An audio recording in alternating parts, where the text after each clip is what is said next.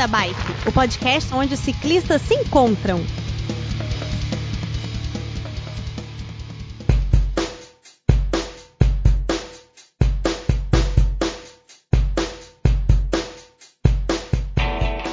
Olá, pedaleiros e pedaleiras, bem-vindos a mais um episódio do Beco. Depois de um longo mês falando, né, dois episódios seguidos falando aí de um assunto bem técnico, né, sobre legislação, código de trânsito, muitas polêmicas, muitos depoimentos lá para quem acompanha a, a, o Beco da Bike. Hoje nós vamos falar aí um pouquinho sobre um assunto também muito pedido, e que entrou aí de uma maneira bastante especial, que foi através da interação com o um ouvinte. Nós vamos falar um pouquinho sobre preparação física, condicionamento físico, lesões e tudo que está associado à máquina humana na, na, nossa modalidade, no nosso dia a dia. Para essa pauta de hoje, finalmente temos de volta o Felipe. Uhul! Olá, olá! Ai, que. Como é metido! Ele vai roubar todas as minhas falas? Bom, vocês já sabem quem mais tá aí, né? O Pera também. O Wala Wala. Você não vai roubar o Wala Wala. Não, você não pode usar. Você não pode é, usar eu o vou usar o que eu quiser. Eu vou botar os dois de castigo e vou mandar um dar um abraço e um beijo no outro. Que gratuito né? esse Felipe, canto. cara. Eu tava até com saudade de você, já não tô mais. Bom, e para salvar a gente, para salvar essa conversa, nós temos um especialista convidado no assunto é, ele é formado em educação física, tem pós-graduação em fisiologia do exercício e é mestre em ciências do movimento. Vindo lá de Sorocaba, São Paulo, o Heron Soares. Boa noite, pessoal. Tudo bem? Beleza, Heron? Melhor agora. Bem-vindo, Heron. Especia... Bem-vindo bem aí, cara. Exatamente. Alguém que sabe o que tá falando aqui nesse podcast, finalmente. É, é bom ter especialista, né? Que agora fica, a culpa fica toda em cima dele, se dá certo ou se dá errado. Falar alguma coisa errada, sou eu o culpado. Ah, claro. É sempre bom ter um pra gente poder botar a culpa.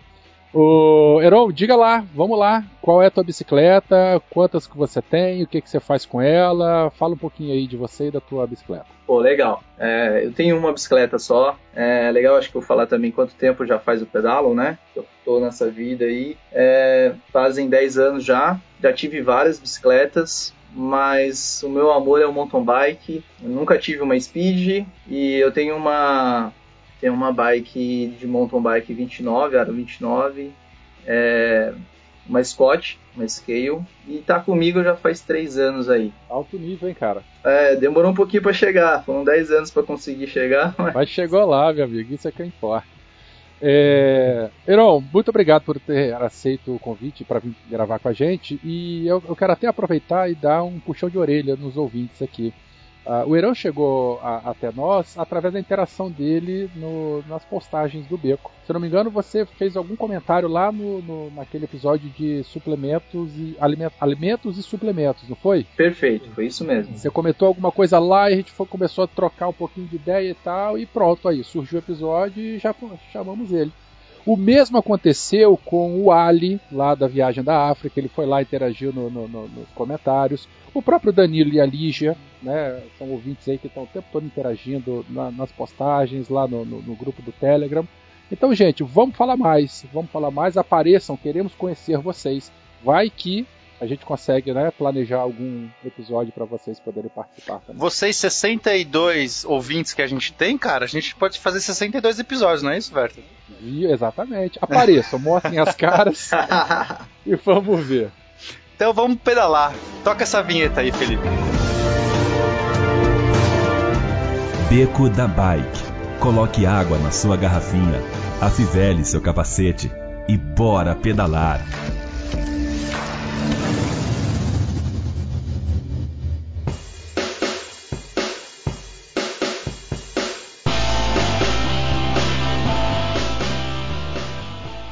Começar esse cast aqui, eu acabei de abrir o meu carboidrato de absorção rápida, um carboidrato verdinho aqui que tá do meu lado. Mas você não tá gelado. fazendo exercício, você vai engordar. Uma delícia. Não, cara, eu já, já pedalei hoje, eu vou pedalar amanhã de noite, semzinho. Mas não estamos aqui para falar de mim nem de vocês, estamos aqui para falar do, do, com o nosso convidado, Eiron.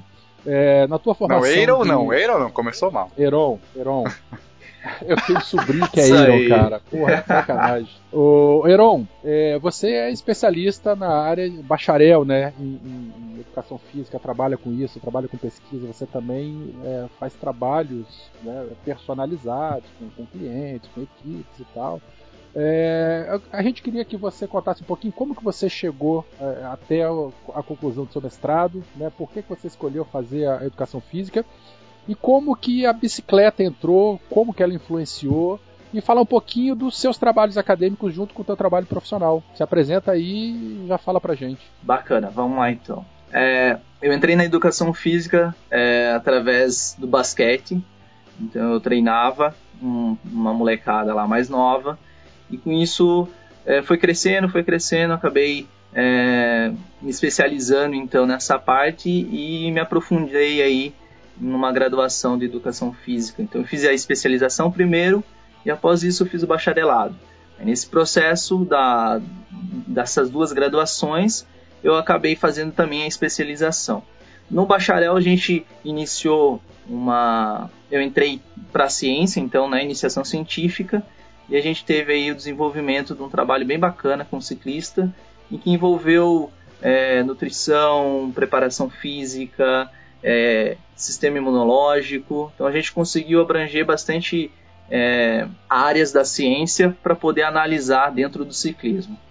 E disso saiu a especialização, a pós-graduação em fisiologia do exercício, é, análise eletrocardiograma do comportamento cardíaco em repouso dos atletas de ciclismo cross country.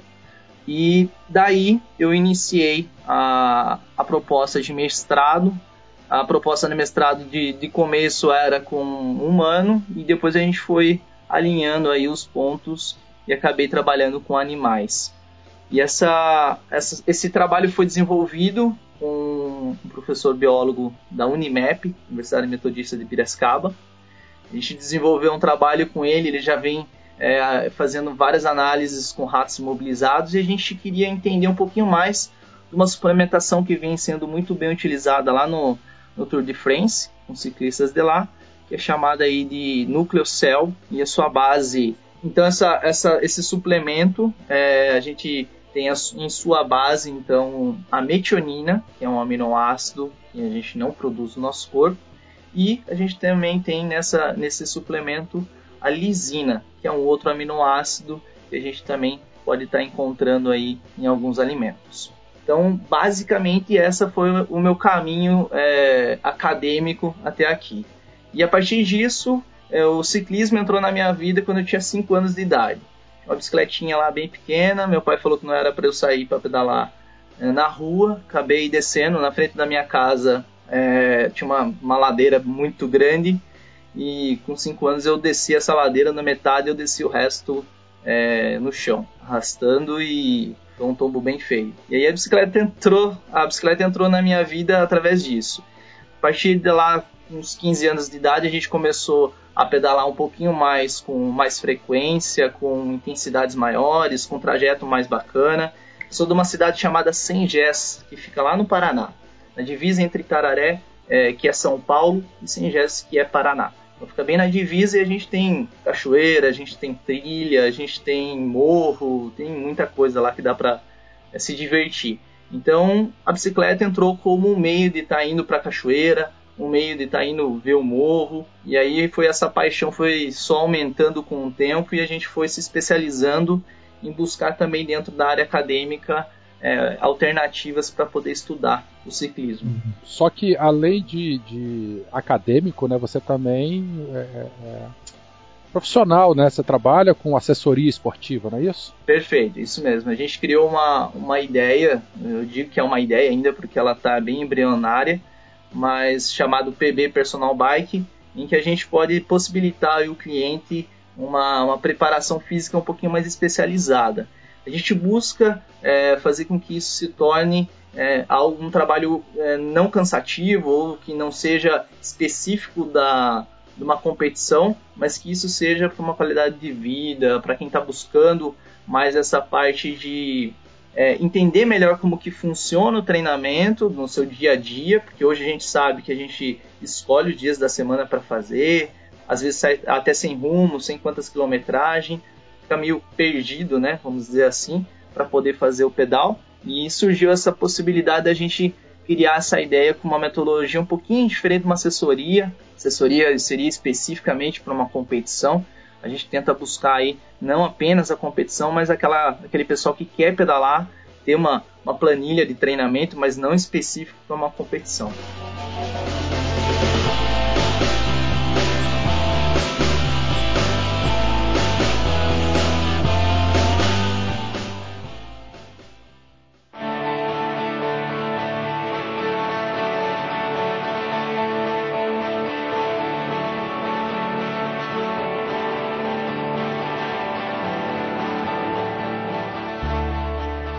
Pegando esse gancho, inclusive, né, de condicionamento físico, explica pra gente o que é condicionamento físico e quem que precisa fazer condicionamento físico? É indicado para todo mundo? É só para atleta? Tira essas dúvidas aí. Condicionamento físico, a gente precisa entender que é, ele, ele, é uma, uma preparação do seu corpo. Então, eu até coloquei é, em alguns trabalhos aí que a gente realizou que a gente pensa na, no condicionamento físico mais como uma aptidão física.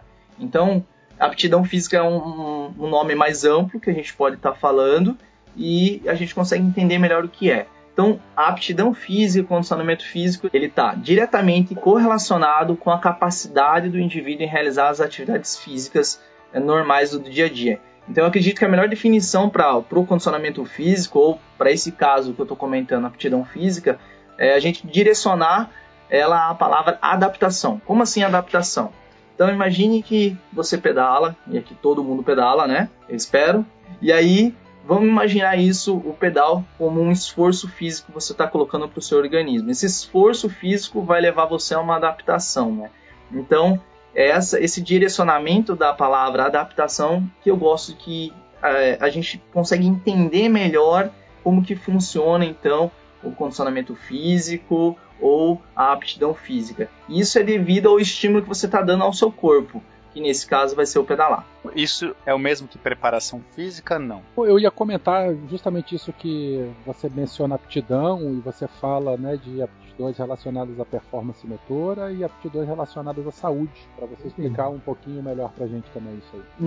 Na aptidão física relacionada à performance motora ou o condicionamento físico, né? Vejo como melhor fica para que você possa entender. É, o desempenho, ele, é, a gente, quando a gente fala de performance motor, a gente está levando o desempenho ao máximo direcionado para uma atividade esportiva. Então, para uma competição específica, ou para um período de competições, ou é, para aquela pessoa que vai fazer uma, uma é, competição específica no ano.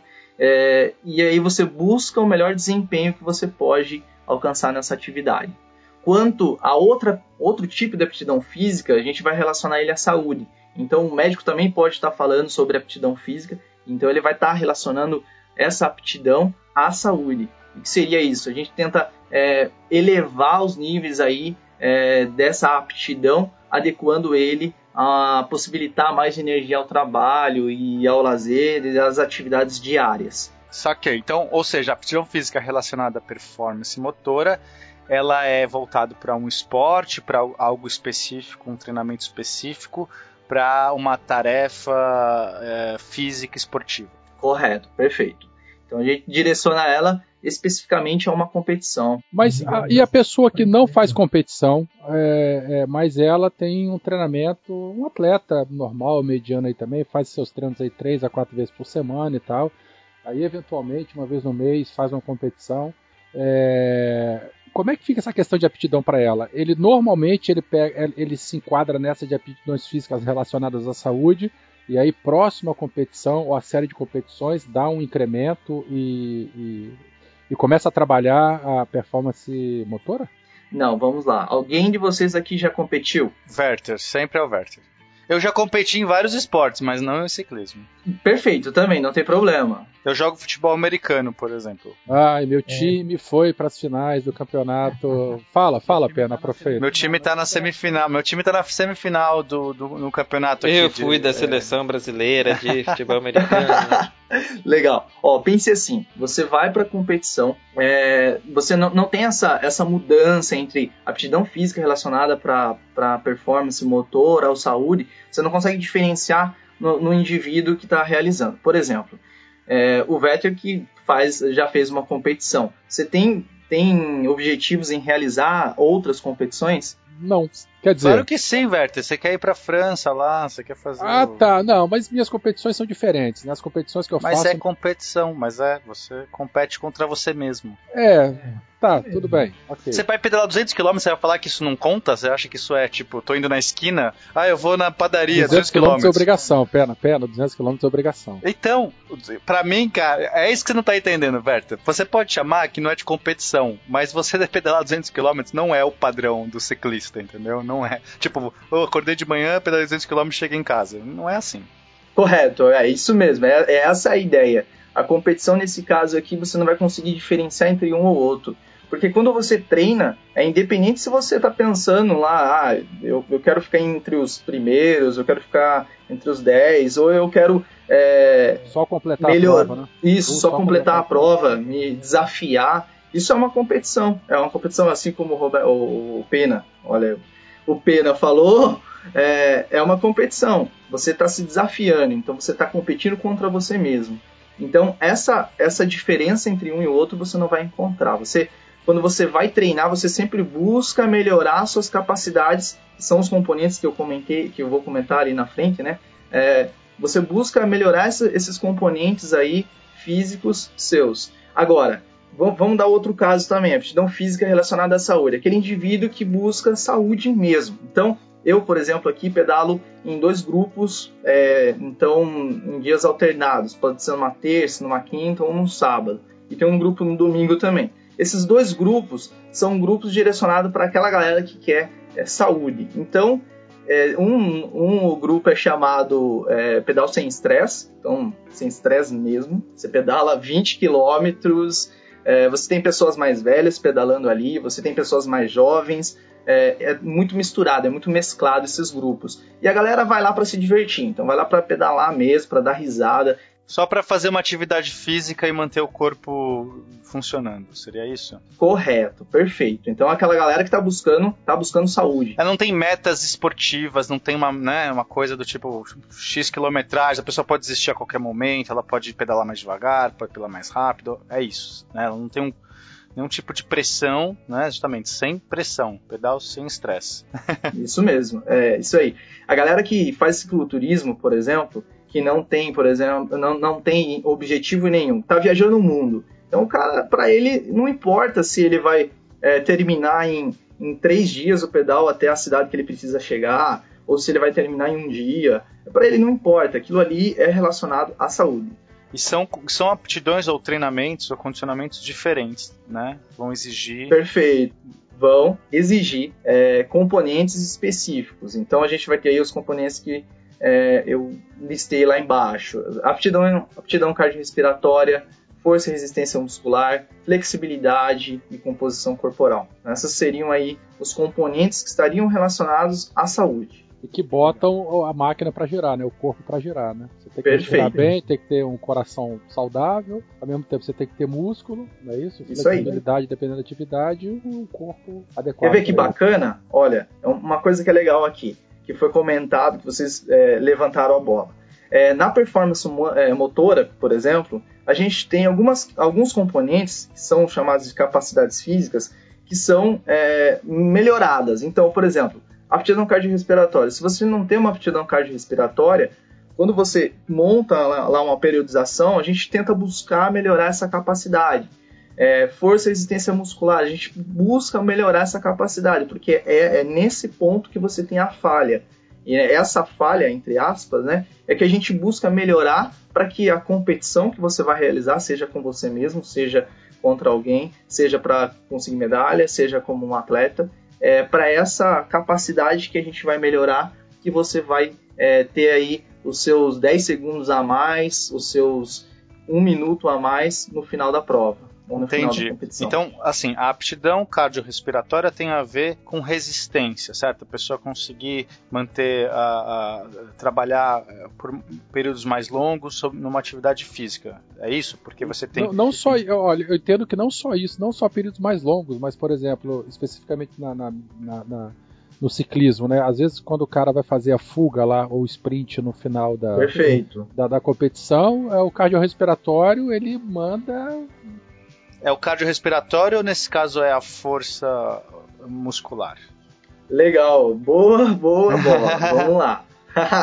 Adorei. É bem bacana. Como a gente tem várias modalidades dentro do ciclismo, então vamos dizer aí, tem o ciclismo de pista, o mountain bike, BMX, downhill, e dentro desse, desses, desses esportes, dessas modalidades, a gente tem algumas modalidades que são um pouquinho diferentes. Por exemplo, no ciclismo você tem o contrarrelógio, ciclismo de pista, né? A gente tem o contrarrelógio.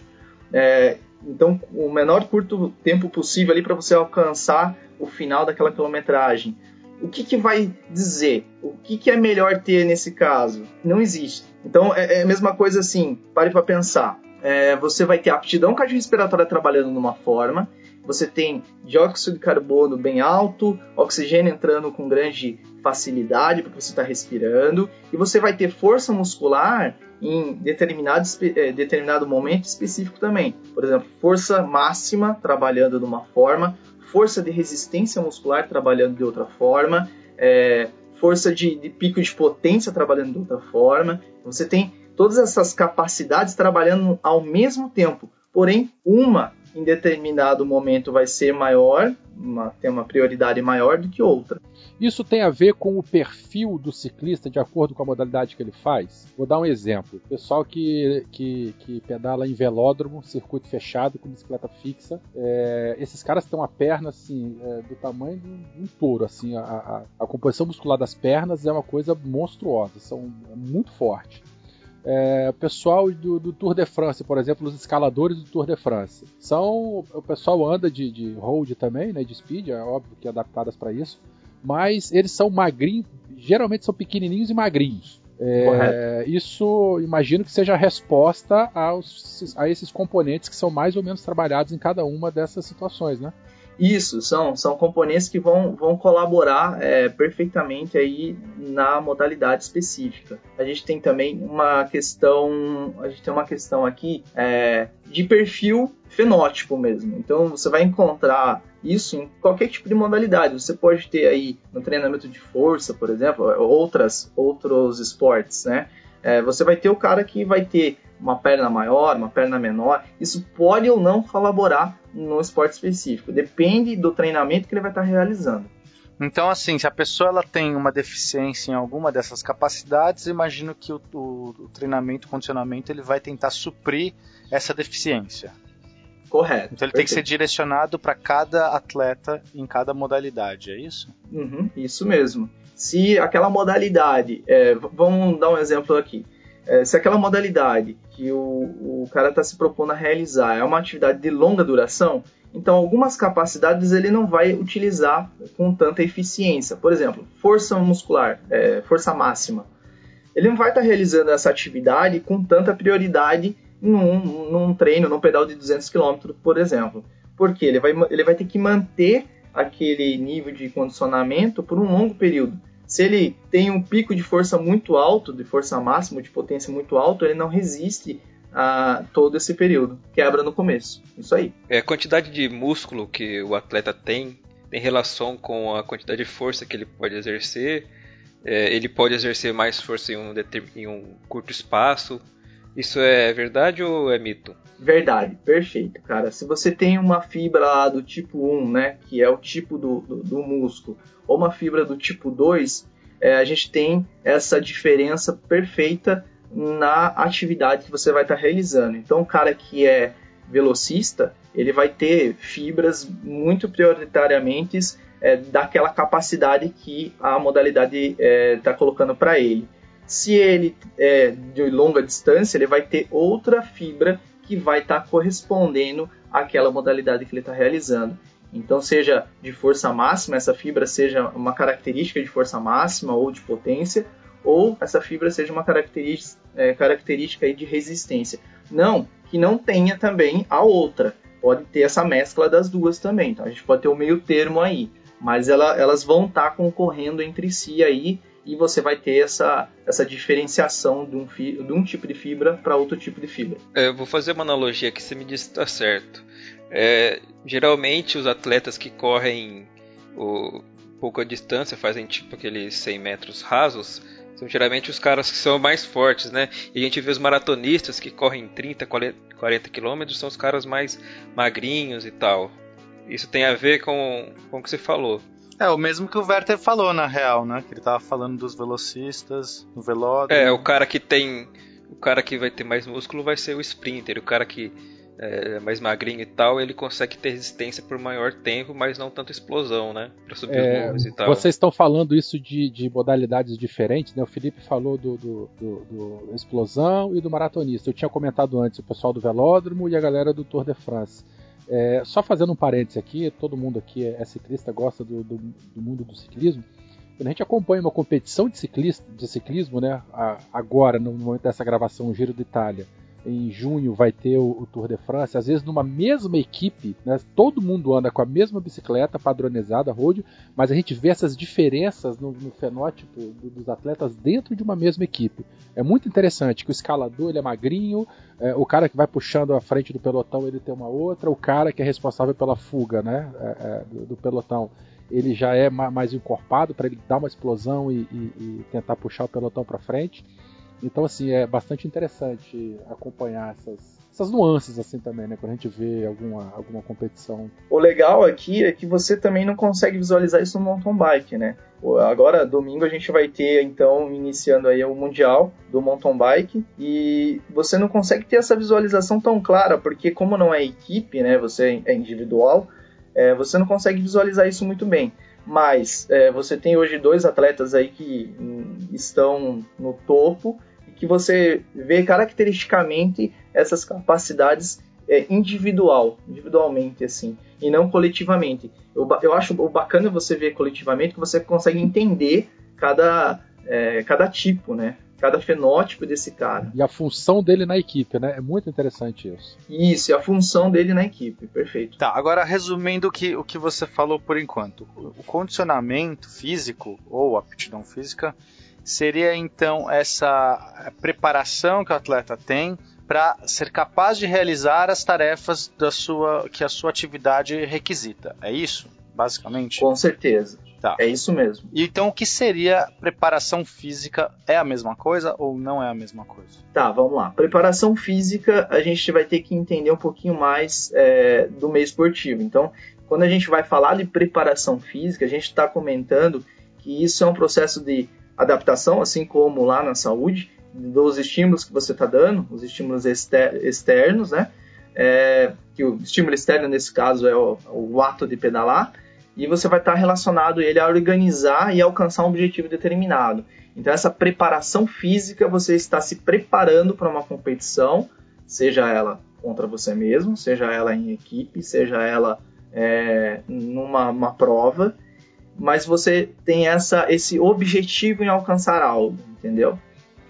Não, olha só, eu posso dizer o seguinte: eu trabalho meu condicionamento o tempo todo, mas se eu preciso de uma meta específica, eu vou me preparar para ela. Com certeza, eu acho que a chave aqui, a chave aqui está em organizar.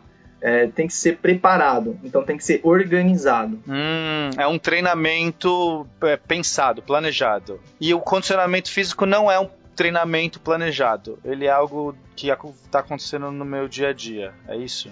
Com certeza, é. Se você sai da sua casa, pedala até o seu trabalho, é um condicionamento físico. Você está ganhando resistência para você, é, é, você sair de um, de um determinado local e ir para o outro enfim, eu vou dar um exemplo. É bom de, de, de, especialista que a gente já pega um monte de, de, de consultoria gratuita também, né? Mas no ah, meu caso, ótimo, é isso aí. No meu caso, eu, eu, eu sempre tento manter um, um, um volume de pedal seguinte: 200 km acumulados por semana, de 200 a 250. Uma semana boa eu faço 250 km acumulado em vários pedais. 3, 4, às vezes 5 pedais, alguma coisa assim. Mas antes de uma prova de Audax de 200, 300 ou mais quilômetros, é, dois meses antes da prova, eu continuo com esses meus. Gente, isso aí é uma, é uma coisa minha, tá? Não é receita para ninguém sair fazendo esse mesmo treinamento, não. É que eu já fiz e para mim deu certo. Mas dois meses antes da prova, eu continuo com esses 250, ou às vezes aumento só um pouquinho mais. Mas obrigatoriamente um desses pedais eu faço de 100 ou de 150 km. Então assim, meu volume de pedal aumenta muito pouco, mas pelo menos um deles, o volume final, né, acumulado semanal, mas pelo menos um deles eu, eu, eu tento fazer é, maior, de mai, maior duração, para acostumar meu corpo a ficar naquela mesma posição durante um longo período. É, isso se enquadra nessa questão de condicionamento e preparação? Isso se enquadra na preparação física, porque assim como você me falou, você tem um objetivo. Seja ele daqui dois anos, é um objetivo. Não, sim, mas então, eu, eu, eu condicionado eu tô o tempo todo, né? Quando eu vou fazendo esses meus pedais normais aí, fora, fora de, de prova.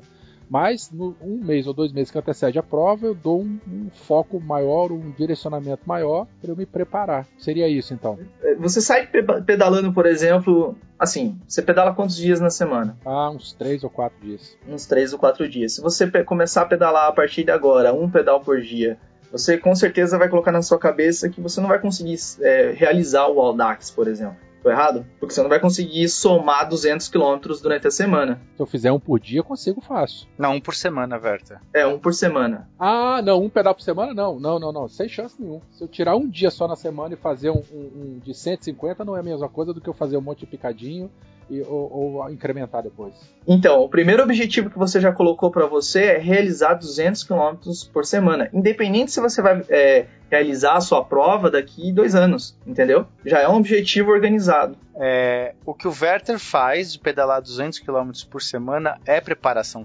Esquece prova, não tem nenhuma prova eminente na vida dele. Só o ato do, do dia a dia dele pedalar uns 200, 250 km por semana. Isso é preparação física? Ah, agora eu fiquei confuso, porque isso, isso não deveria ser o condicionamento? Então, ó, vamos, vamos parar para pensar. O condicionamento físico e aptidão física relacionado à performance motora ela vai estar, tá, é, vai ter que ter essa preparação física, entendeu? Ah, então é a mesma coisa. É, a gente não, não classifica como a mesma coisa porque você poderia é, realizar essa, essa preparação, assim como o Vetter realiza, sem uma organização de um profissional junto, entendeu? Assim como ele faz. E aí a gente com, com, considera isso aí como uma aptidão física relacionada à performance motora e não como uma preparação física. Mas ele, ele no dia a dia dele não tá organizando, ele só pedala, que costuma dar em média uns 200 km. Se você tiver um dia que choveu, Werther, você não vai ficar triste. Você não vai tipo, ah, você tá ok, essa semana não pedalei, não é isso? Não é algo que você tá assim planejando. É do seu dia a dia. Você, agora, se você tiver numa prova iminente e aí você chover, isso vai te abalar, porque provavelmente você vai ter que compor, comp, é, fazer um, um, dia extra em outra vez, você vai ter que ir para uma academia se for o caso, não é isso? É, mais ou menos. Academia eu não vou nunca, né? Mas. Não, tudo bem, mas sei lá, se, se chover e você não conseguir pedalar e você tem uma prova, você está quebrando a sua preparação. Aí você vai ter um problema. Agora, se chover num dia a dia que você não está planejando nada, você não vai ter que repor isso, não é isso? Não, não é que você está com aquela cobrança de uma pelo que eu estou entendendo, o seu dia a dia não, não seria uma preparação física. Mas é por isso que eu estou confuso. a preparação física, a preparação física seria então nesse caso, para você entender melhor, é, no período que ele vai fazer o Audax, então um a dois meses ali que ele está se preparando. Ele, ele faz esse aumento e diminuição de volume, porque aí eu vou ter a prova, entendeu? Aí é planejado, ele tá tipo planejando aquilo organizar, ele organizou o treinamento dele para ter um dia com x quilômetros e, e, manter um volume médio de, de outros x quilômetros. Aí nesse caso caracteriza a preparação, é isso? Perfeito. Nos outros dias até a gente, é, vamos dizer que a gente não vai caracterizar então como uma preparação física, é uma aptidão física direcionada para o condicionamento da motor. É, e não como uma preparação física. Porque senão, se a gente for considerar como preparação física tudo que a gente está fazendo, realizando, a gente sempre vai estar tá se preparando para alguma coisa, né? Sim. É, eu, por exemplo, não tenho, na, pelo menos na bicicleta, não tenho nenhuma meta de nada. É, mas eu vou, costumo ir para o trabalho de bicicleta é, algumas vezes por semana. Então, isso para mim é só aptidão, é um condicionamento que eu estou fazendo, isso. certo? Eu não tenho cobrança, não tenho nada. É, planejamento organizado, nada disso. Bom, para gente, a gente fechar essa parte então, é, mesmo que a pessoa não faça preparação, mas condicionamento é indicado para todos, né? Perfeito. A gente tem que ter essa busca aí pelo condicionamento físico. Todas as pessoas, sem exceção, teriam que ter aí a busca pela melhor adaptação orgânica dele. Hoje em dia a gente sabe é, que tem muitas pessoas que são sedentárias. Hoje mesmo saiu uma publicação bem bacana aí sobre isso. 61% das pessoas no Brasil são sedentárias, não, não praticam nenhum tipo de atividade física. É, então, mais do que importante é a gente estar tá realizando alguma atividade, e que seja ela o pedal, né? Pelo amor de Deus, vamos buscar a bicicleta.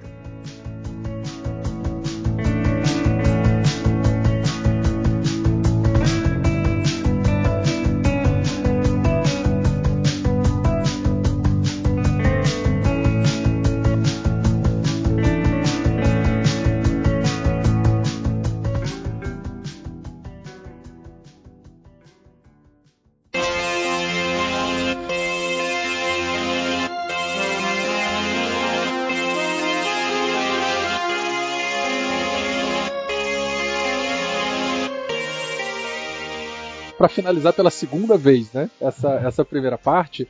Existem algumas recomendações, então, é, que são importantes para quem pratica qualquer tipo de exercício físico. É, passar por um bom médico, né, fazer os exames clínicos é, para dizer como é que mostra a saúde, realizar uma boa avaliação física. Essa avaliação física é a avaliação prévia, não é isso? Por exemplo, para a pessoa poder saber qual o tipo principal de fibra cardíaca que ela tem para poder direcionar um exercício de uma maneira mais eficiente, né? É, o médico vai estar tá colocando para ela uma avaliação é, eletrocardíaca aí para poder verificar se o nível de condicionamento físico do coração dela está adequado para aquela para aquele tipo de atividade que ela vai estar tá, é, realizando. Por exemplo, é, é muito comum você ir lá no médico às vezes e falar, olha, para essa atividade talvez não seja muito bem, é muito bom você começar do jeito que você está pensando, principalmente para provas, né, competições. É claro que toda atividade física ela tem que estar associada a uma alimentação adequada, né, uma alimentação nem de mais e nem de menos. É, já comentamos bastante sobre isso aí no, naquele outro cast de alimentos e suplementos. E finalizando, né, tudo com orientação de profissionais né, que, profissionais devidamente qualificados. Então o, o Heron está aqui justamente representando isso. Mudando um pouquinho de assunto, falando nisso, de profissionais qualificados né, para orientação das atividades, especificamente no pedal, o Heron, você costuma trabalhar com perfis de ciclistas. Né? Fala um pouquinho sobre esse método ou essa tua abordagem que você faz aí, de, de, acordo com os perfis de cada, comportamentais ou de preferências ou de biotipo de cada um aí. É, eu gosto de pensar nesse, nessa, nesses perfis de ciclista porque você consegue compreender aonde você está e se você talvez vai querer chegar a algum outro é, perfil mais, vamos dizer assim, mais evoluído dentro da atividade do esporte em si, certo? É, eu considero é, três tipos de, de, ciclistas. Então a gente tem os recreacionais, os amadores e os atletas. E para cada um tem um tipo de exigência para um condicionamento físico, né? Então para essa aptidão física. É, lembrando que lá para o atleta a gente vai ter a preparação física específica. E aí não apenas só o condicionamento é, da aptidão. Então a gente divide em três, que são os recreacionais, amadores e atletas. Para os recreacionais, a gente vai considerar que ele precisa entender e conhecer o estado atual da saúde dele, essa é a exigência para o condicionamento é, inicial.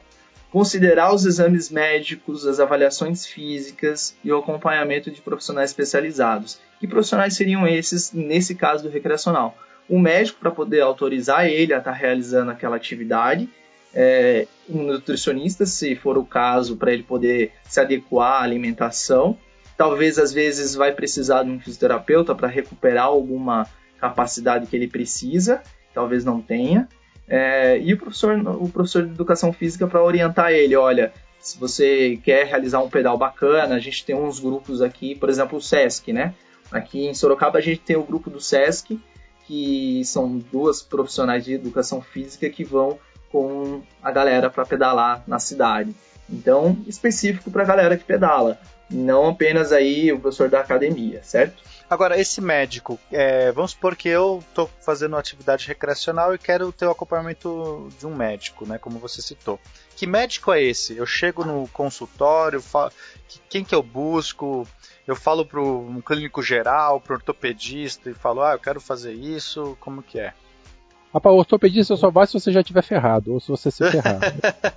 tá, então, então, mas quem que é esse médico que vai me dar essa assessoria? Certo, assim como numa academia, quem vai poder é, te orientar e te habilitar a fazer a, a atividade física, nesse caso pedalar, é, vai ser um clínico geral. Então ele te dando um atestado que você está adequadamente é, com a sua saúde em dia, já, já basta para você estar tá realizando. É, mas para ele dar esse atestado, ele antes tem que receitar os exames clínicos, né? Eletrocardiograma. Ele vai pegar, vai avaliar isso tudo e vai dizer que você está ok. Com certeza. Assim como você é, antecede uma entrada numa academia, para pedalar vai precisar também desses exames médicos aí para poder realizar essa atividade. Entendi. Então eu chego no meu clínico geral, falo, olha, eu quero começar a pedalar ou já estou pedalando, quero ver se, se, se eu estou apto para fazer isso. Aí ele vai me passar uma bateria de exames, sei lá, vai avaliar meu coração, minha respiração, não sei, alguma coisa assim. E aí ele vai no final dizer, ó, você está apto para essas atividades ou recomendo que você comece mais devagar nisso e assim por diante. É isso? Correto, perfeito. Beleza. É aquela bateria mesmo de teste, de exames que você vai fazer um check-up aí para poder. Aquele check-up comum, anual aí que é, a maioria das pessoas fazem aí, né? Tá, e se eu for um amador? O que, que muda para essa brincadeira? Quem é o amador? O atleta amador é aquele que busca, então ele, ele vai precisar de todas aquelas exigências que a gente já comentou do recreacional, mas esse em específico ele vai buscar uma preparação física então. É, e aí, nesse caso, ele objetiva então uma, organ... uma competição específica e aí ele vai precisar de um pouquinho mais de cuidado. É, um pouco mais de cuidado do que o recreacional, porque ele vai precisar de um profissional junto com ele, orientando especificamente é, os objetivos que ele vai ter que colocar para ele, como que ele vai se preparar junto a, a esse profissional para poder realizar essa competição. Então seria aí é, o que é muito comum a gente entender como amador, as assessorias de corrida. Então você pega assessoria de corrida hoje em dia, é, que não seja especificamente para competições é, federadas, a gente considera como competições amadoras. Para o ciclismo a mesma coisa. E aí ele vai buscar essa, essa melhora em, em atividades que são específicas para a competição que ele está querendo realizar. O Werther seria um amador, nesse caso? Aí vamos lá, vamos entender. Ele seria um amador a partir do momento que ele coloca que ele vai estar tá realizando o Audax, por exemplo. Aí ele é um amador. Eu que vou pro trabalho, sei lá, três vezes por semana de bike, não sou amador, sou recreacional. Recreacional. E entendi, entendi. Então, o amador vai ter, além, né, tudo que o recreacional precisa, ele vai ter algum tipo de preparação física com algum especialista que vai passar um treino para ele, que vai passar algumas metas, alguma coisa assim. Isso mesmo. Ele vai ter pelo menos no mínimo um professor de educação física ao lado dele, orientando ele em como ele vai ter que realizar que o treinamento eu? durante a semana. Você é, Verto, você tem eu isso. Não, tô fora. Olha lá, olha lá, você tá dando um mau exemplo já. Obrigado, viu, Verto? Não, olha que legal. No ciclismo é muito comum a gente ter isso. É, foi, foi bem bacana a risada aí é, a gente não tem no ciclismo. É difícil você encontrar é, pessoas que trabalhem com, é, com essa categoria, da galera que quer competir, mas não é aquela competição. E aí ela não se considera amadora, porque, ah, mas eu vou fazer uma competição daqui seis meses e é só ali, né? É só uma competição. E aí a gente considera que essa pessoa ela vai atrás em entender como funciona a modalidade para que ela possa ter um mínimo de preparação suficiente para ela poder competir. Então, nesse caso, ela busca a internet, e aí a gente tem vários conteúdos na internet falando como você pode se preparar, e ela, ela pode ser considerada como uma amadora, não especificando, o ideal seria ter um profissional de educação física, né? Esse entendi, seria o entendi, ideal. Não? Perfeito.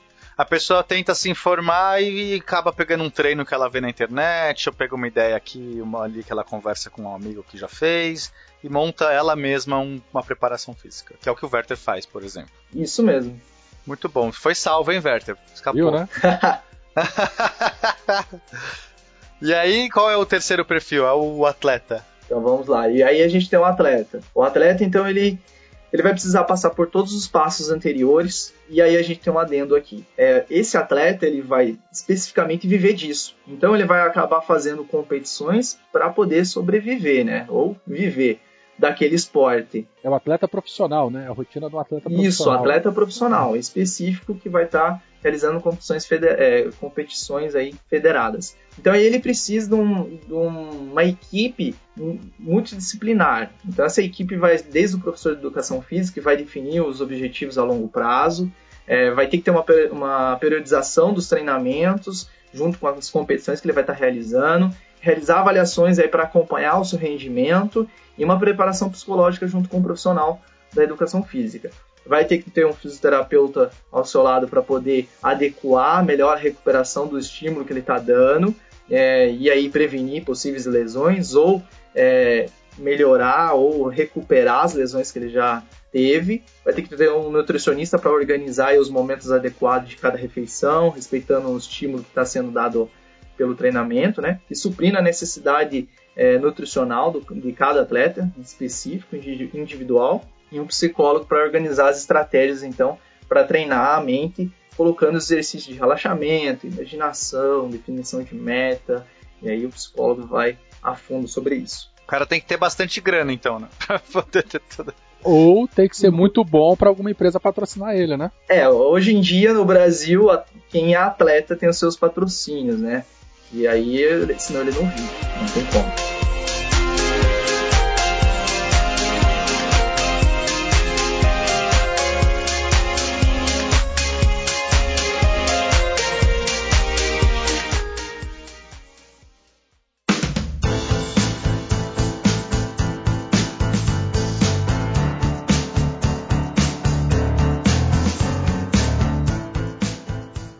Fala galera, estamos de volta com mais um bloco de recados aqui do Beco da Bike e para me acompanhar, quem é que tá aqui, quem é que tá aqui é o Fio. Olha só quem é que tá aqui, sou eu. Tudo bem? Voltou, né, cara? Voltou agora aqui para ajudar também. Por que que você tá aqui, Fio? Eu estou aqui não sei, por que, que eu tô aqui? Porque você tá cobrindo o buraco, né? Ah, sim, eu estou, eu estou cobrindo o buraco de quem? Do Felipe e do Pena. Dos dois juntos. Olha só que gostoso. É, esses caras eu acho melhor eles voltarem a aparecer para cá, senão eles vão ficar meio com problemas. Quantas pessoas já cobriram o buraco dos dois? É, você é o segundo. Só? É. Ah, tá de boa. É, mas vai que eles ficam mal, mal acostumados, né? Vai que gostam, né? Gostam. Então vamos lá. Pessoal, é, recadinhos então. É, essa última semana o servidor estava meio bugado, o que impediu a comunicação com vocês. Olha que pena. Então, quem tentou fazer comentários desse último episódio, do episódio passado, perdão, do Tour de France, não pôde fazer, mas a gente aceita esses recadinhos agora, daqui para frente. Então, eu aposto que a culpa foi do Tarik. Será? Sempre é, né? Sempre, lógico.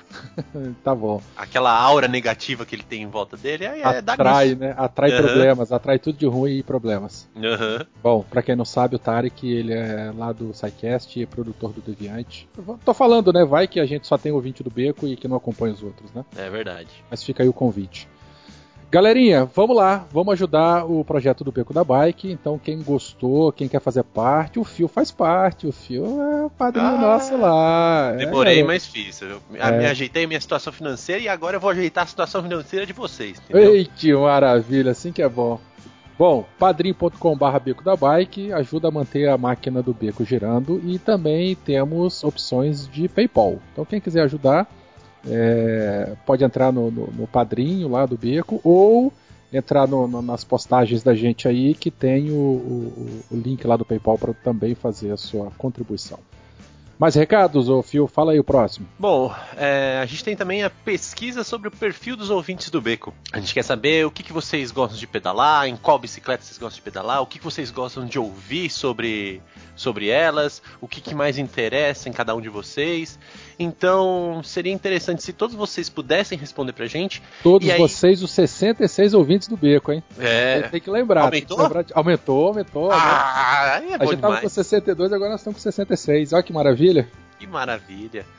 E o que, que isso faz? Isso vai garantir que o Beco faça programas que vocês gostem cada vez mais de ouvir. Claro, né? Vamos falar programa associado ao uso que cada um faz com a bike, né? Exatamente. Muito bom. Continuando aqui, acabei, hoje, no dia da gravação desse episódio, recebi a belíssima notícia de que o Beco vai estar presente no Bicicultura, lá no Recife, o maior evento de ciclismo e cultura de bicicleta do país. entre os dias 7 e 10 de setembro. Ê, ô, Felipe, bota, bota palmas aí. Ê! A gente vai estar lá na modalidade é, roda de conversa falando do papel de podcast como ferramenta de divulgação, motivação e inclusão no ciclismo e cicloativismo. Então, esse Nossa, evento- que, que Bonito, lindo, né? Que lindo, que lindo. Vamos contar a história do Beco como esse, essa, essa entidade agregadora, inclusora né, de, de, de ciclistas e novos ciclistas aí. Então, Nossa. gente, Palavras lindas, velho. legal, né? Eu aprendi a falar difícil ao longo da minha vida. Às vezes eu esqueço, mas às vezes eu lembro. Então, ó, www.bicicultura.org.br, a programação ela já vai ser atualizada dentro em breve. Se vocês entrarem hoje lá, tá a programação de 2016, mas daqui para frente já vai ter a 2017. Vai acontecer no Recife, então, é, vamos lá, todo mundo. E temos um outro recado aí também de outro evento, esse é um mega, hiper, super evento do Beco também em setembro. Fala aí. Nossa, e, qual- e- e esse é importante, hein? Porque Muito. o que, que vai acontecer? Nos dias 22 e 24 vai ter a, o pedal do beco. Vamos, pode, pode falar assim, Werther? Pode, Pedal do pode, pode, pode. que vai acontecer dur- enquanto acontecer a Brasil Cycle Fair, que é uma das grandes feiras de ciclismo aqui no, no Brasil, né? Então, to- todo mundo que quiser vir aqui para São Paulo ou for de São Paulo e quiser pedalar aqui com a gente, estaremos aí. É, não sabemos o dia ainda, mas é, o pessoal do Beco todo vai para lá. Eu, o Felipe e o, o- o- o- Nossa, mãe. Eu, Felipe e o Pena. É, além disso, Tá né, vendo? Ele, ele mal participa do negócio, aí a gente esquece. já começa a pessoa, tá esquecer, né? Eu ia falar É. Fencas, mas é Fencas. Mas é Pena. Ó, mas é Fencas. Se o Fencas, Fencas quiser ir também aqui, tá convidado, hein? É, ele tá. Inclusive, ele tá intimado, ele tá prometendo um pedal com a gente há muito tempo. E é, obviamente, com todos esses ouvintes lindos aí de, de São Paulo, é, nós vamos nos juntar, fazer alguns eventos lá. Então fiquem atentos aí às xoxomídias do Beco, pra gente poder fazer aquela bela festa aí. E achei que você fosse falar outra coisa. Ô, ô, ô, não, isso aí, isso aí é só pra quem tá no grupo do Telegram. E que grupo bom esse do Telegram, hein? Nossa, o que que tem lá, né, gente? Nó, que grupo legal. É um grupo animado, tá cheio de gente com vários conhecimentos em tudo quanto é assunto. É, tem essa galera que pedala 100 km em meia hora. Tem, tem a galerinha que fica me amando virtualmente. Nossa, tá, é muito bom. É, maravilha. Então, gente, fica o convite aí, entra aí, os links do. do- tá, tá tudo aí na postagem, vocês procuram aí. Todo mundo que, que ouve o podcast sabe como é que chega lá. Mais alguma coisinha, Fio? Ah, não. Beijo então, Pelo né? menos aqui não. Tá bom. Hum, pelo menos aqui não, em outro lugar talvez tenha, né? Sim, tá cheio. Tá bom, Bora então. pedalar. Bora pedalar então. Fio, obrigado aí e vamos continuar o episódio. Um abraço. Tchau, tchau. Abraço.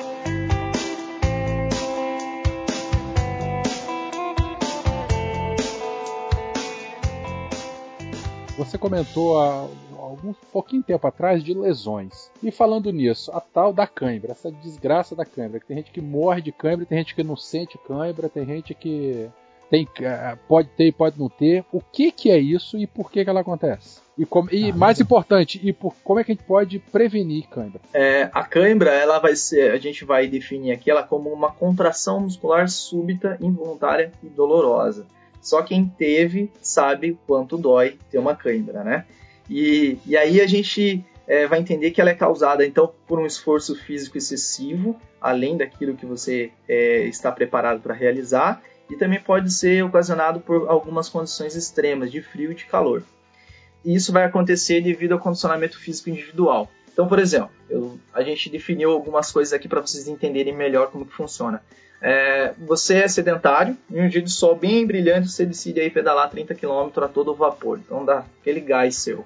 É claro que vai aparecer a bendita da câimbra. Você não está preparado para poder realizar essa atividade. Além do cara ter cãibra, ele pode ter outras complicações? É, é porque eu já ouvi falar assim que, que o ide- ideal seria você repartir qualquer atividade que você faça em vários dias e não fazer uma atividade extrema em um dia apenas da semana. Se você é sedentário, por exemplo, e sai, sei lá, para pedalar 50 km num final de semana, num sábado, isso pode ser tão prejudicial quanto você ficar sem fazer nada. Isso é verdade? Com certeza, isso é muito verdade. É, você tem aí pessoas que no futebol é muito mais claro isso. Você tem pessoas que fazem só o seu final de. No, no, final de semana ele faz aquele futebolzinho, né? Então ele tem um esforço muito alto e aí ele sai ali para beber a sua cerveja, para comer o seu churrasco e logo após ele tem um infarto aí é, agudo do miocárdio e aquilo ali acaba com ele definitivamente. Gente, o isso Bussunda, é muito... hein? Bussunda morreu jogando futebol. Quem lembra do Bussunda é isso aí que, que o Herói tá falando. Me mesmo que eu jogue futebol toda semana, todo fim de semana, mas só, só no fim de semana, mesmo assim pode ser perigoso se eu não tiver uh, apto a fazer aquela atividade. Né? Isso, porque aí você vai ter comorbidades junto, né? São doenças associadas àquele problema que pode ocasionar o infarto. Então, é, obesidade, hipertensão, diabetes. Se você é, é, sedentário e ainda tem essas outras doenças associadas a esse sedentarismo, você corre sérios riscos de poder ter um problema aí cardíaco muito grande. Assim como em outros esportes, pedalar é a mesma coisa, tá? Não muda. Tá, vamos voltar para cãibra aqui. Você deu esse primeiro exemplo e.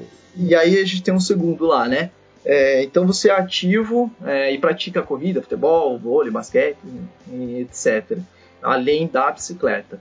E aí você terá um mínimo de condicionamento físico e não vai sofrer tanto quanto os mesmos 30 que talvez você tenha é, realizado lá no, naquele dia com o seu colega. E aí não vai surgir, talvez não surja a cãibra. Porque você já tem um condicionamento físico preparado para poder aguentar uh, alguns estímulos. Mas a câimbra ela não está associada só ao condicionamento físico também, não é isso? É, ela, ela também pode ser resultado isso. de alimentação e hidratação? Perfeito. É, como eu coloquei lá em cima, em casos extremos, por exemplo, de frio e calor, você tem atletas de, eh, de longa duração, de endurance mesmo, corrida, é, triatlon, que estão em condições extremas de frio ou de calor e que ele vai passar por esse processo. E aí, por que o frio e o calor estou colocando essa condição específica? Porque ele não se hidrata muito bem, ou porque ele se hidrata além daquilo que ele deveria, e isso vai prejudicar todo o sistema muscular, os sistemas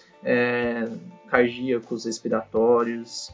E não está relacionado também ao potássio? Pelo menos o pessoal sempre fala, come banana para não ficar com cãibra. É, é, tá, tá também, tá relacionado a isso também, mas aí a gente está é, colocando isso como é, o esforço físico excessivo que você está é, tendo um maior, uma maior condição de potássio naquela musculatura é, do que em outros casos. Mas é muito mais pela preparação física ou é, pelas, por essas condições extremas aí é, e pela nutrição do que propriamente só pelo, pelo potássio. Então se o cara comer uma banana antes de pedalar não vai tirar a Não, não vai adiantar muito. É, ele pode comer um cacho de banana, se não tiver preparado.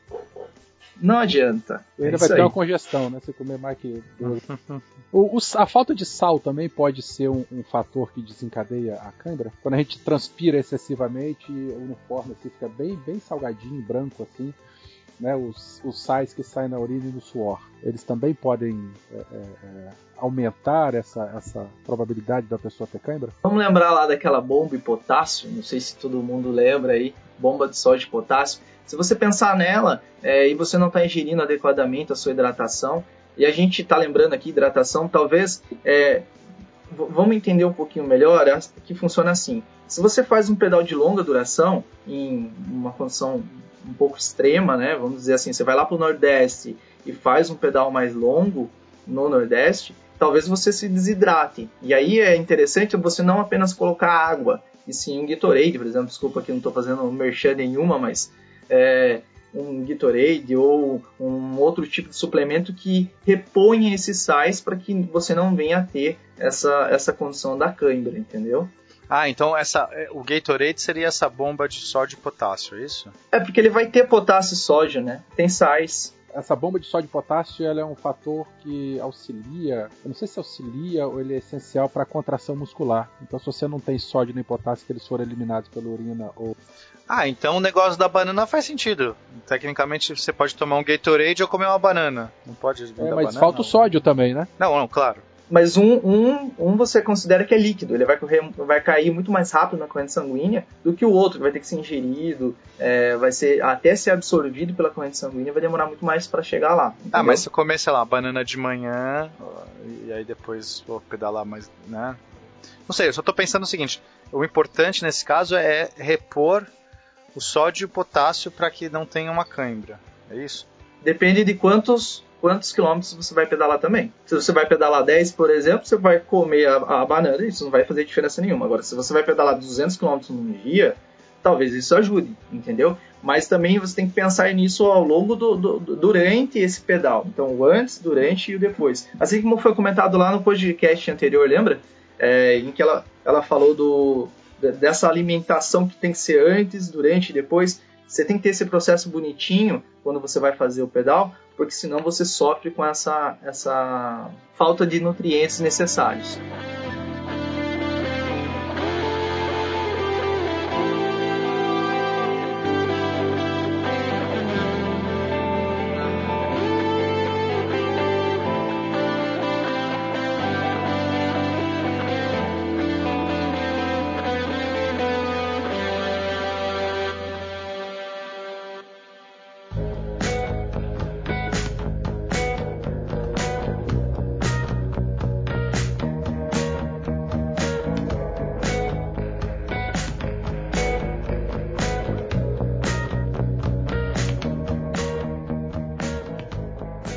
Heron, é... e a questão do alongamento? Eu, eu já vi gente que é, reportagens dizendo que ele não adianta nada. E aí? Em compensação, tem gente que jura de pé junto que tem que alongar porque só traz benefício. E ainda tem a questão se alonga antes, se alonga depois, se alonga, an alonga antes e depois, se alonga durante, se alonga à noite.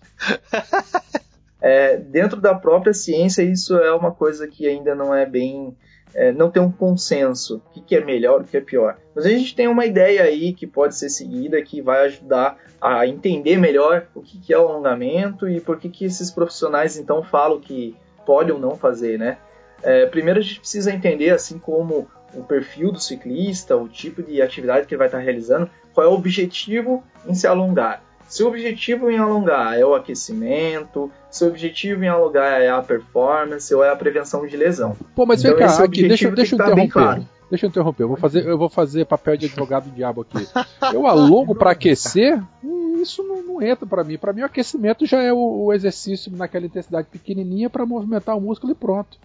O alongamento eu faço parado, estático lá. Como é que eu aqueço alongando? Calistenia, Werther. Não sei, eu aprendi no Chaves. Eu aprendi no Chaves isso. Olha, o Chaves ensinando, hein? é isso mesmo. É, você tem essa calistenia. Então lembra lá do seu avô, seu bisavô, que fazia lá atividades da educação física na década de 80, 70, que fazia lá é, flexão de braço, polichinelo, é, movimentos com o braço aleatório para direita para esquerda, para cima para baixo. Então todos esses movimentos são balísticos, né? Ou a gente considera aí como um alongamento dinâmico, o nome mais bonito hoje em dia. Então essa é a forma de se aquecer é, alongando. Mas alongamento para mim é fazer alavanca. Eu faço uma alavanca para poder sentir dor e para poder Mas esse é o, o estático. Esse é, esse é um tipo também. São ah, vários tipos. Ah, então me explica esse negócio aí direito. Isso aí. Então aí a gente tem esses dois, esses dois e mais um ainda. É, um alongamento que a gente busca é, melhora da amplitude do movimento. Então é um pouquinho mais é, pesado, vamos dizer assim. Você vai sentir dor para realizar esse alongamento. Por exemplo, bailarinas esses... vão fazer isso, ginastas, isso, não é? Eles precisam é. chegar num, num, numa amplitude de movimento muito maior. Isso mesmo. E aí a gente vai buscar a amplitude do movimento. O alongamento estático é esse alongamento que o Vetter comentou. Então você pega o seu braço lá, coloca para trás das costas, pega o outro braço, puxa, alonga o cotovelo, beleza, é estático. Cara, tô fora, eu odeio isso. Desculpa, assim, cortar o barato. Eu não faço alongamento. Eu, te, eu tenho a perna meio encurtada, assim, né? Eu não consigo me esticar muito, não. Minhas pernas, além de ser curtinhas, elas, elas não têm muita flexibilidade, não. Mas eu, cara, eu acho que. Eu comecei a pedalar tem uns 5, 6 anos, eu nunca fiz alongamento. Não gosto e não posso falar isso, né? Quem, quem é o professor de educação física é você, mas eu não, Não, você não pode gosto e falar não o que você recomendo. quiser, Vert. Você pode, cara. Você tá. Você tem o perdoado. direito de estar errado. É, você pode estar errado. Pô, cara. obrigado, Felipe. O cara nunca fala. Quando fala é pra humilhar os outros. Galera, é assim, seguinte, é, a gente não precisa fazer o alongamento, a gente pode fazer o aquecimento, entendeu? Porque dependendo do objetivo que você vai estar colocando, então, ah, eu quero, eu, eu tô me alongando para prevenir algum tipo de lesão. Não, não vai precisar você estar realizando. É melhor você fazer um treinamento de força, então, para você poder prevenir essa lesão. Ah, eu quero fazer melhora da performance. É, os estudos mostram aí que o alongamento não vai ser o agudo, né, específico, naquele momento, não vai é, ajudar você em nada, e sim vai prejudicar a sua Aí, performance. tá vendo? Então eu não preciso fazer. Eu faço aquecimento, então. Antes de pedalar, eu começo a pedalar. Eu pedalo 10, 20 minutos assim, a, a 15 km por hora, 20 por hora. Aí quando eu tô bem, aí puf, disparo. Ah, isso aí. Aí você vai a 30, 40, né? Não, 40 não. Só quando eu pego 40 Tô ou mais, brincando. só entro no vácuo dos caminhões aqui. Aí é massa. Isso. Então, mas aí esse aquecimento é isso mesmo. Você já pode sair pedalando é, numa intensidade bem menor. A intensidade a gente vai considerar uma frequência cardíaca, se você usa aí um frequencímetro, é, um velocímetro para você é, melhorar aí e saber que velocidade que você tá. Bem leve. Então você está aquecendo as articulações, você está colocando um líquido sinovial nessas articulações, joelho, quadril, tornozelo e assim por diante. E você já está se preparando, você já está minimizando aí os riscos dessas lesões que talvez venha acontecer, entendeu? E eu não sei se é questão de idade ou pelo tipo de pedal que eu faço. Eu já tô com 41.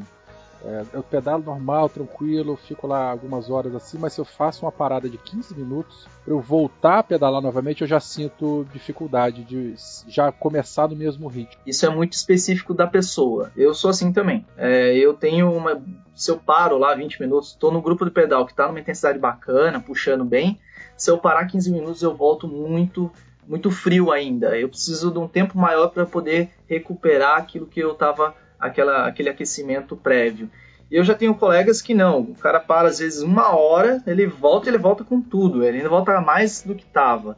É, isso é bem comum. Então é específico da pessoa, não tem muito é, relacionado a um alongamento ou relacionado a uma aptidão física, é muito da pessoa mesmo. Por exemplo, às vezes eu pego um morro muito forte e no meio do morro eu sinto que não estou aguentando, eu dou uma parada, fico ali um, um minutinho, dando uma descansada e consigo retomar é, com praticamente a força que eu estava no início do morro. Aí é porque o morro te coloca um trajeto bem pesado, né? E aí quando você coloca esse, esse trajeto pesado, você tem liberação na musculatura de, de algumas você tem a produção de alguns, alguns componentes musculares que afetam a performance, per, é, afetam o desempenho que você está realizando. Então, uma intensidade muito elevada, por exemplo, uma velocidade muito alta ou um trajeto com muita subida, você está automaticamente produzindo muito lactato. E esse lactato está produzindo também muito hidrogênio. Esse hidrogênio que está no músculo está prejudicando o seu desempenho, a sua musculatura o seu músculo fica mais ácido, entendeu? E é por isso que aí você dá um minutinho, é, esse hidrogênio que está na, na, musculatura vai ser transportado com lactato para fora. Essa, esse transporte do, do hidrogênio para fora vai ser metabolizado e ele vai cair da corrente sanguínea e você volta melhor.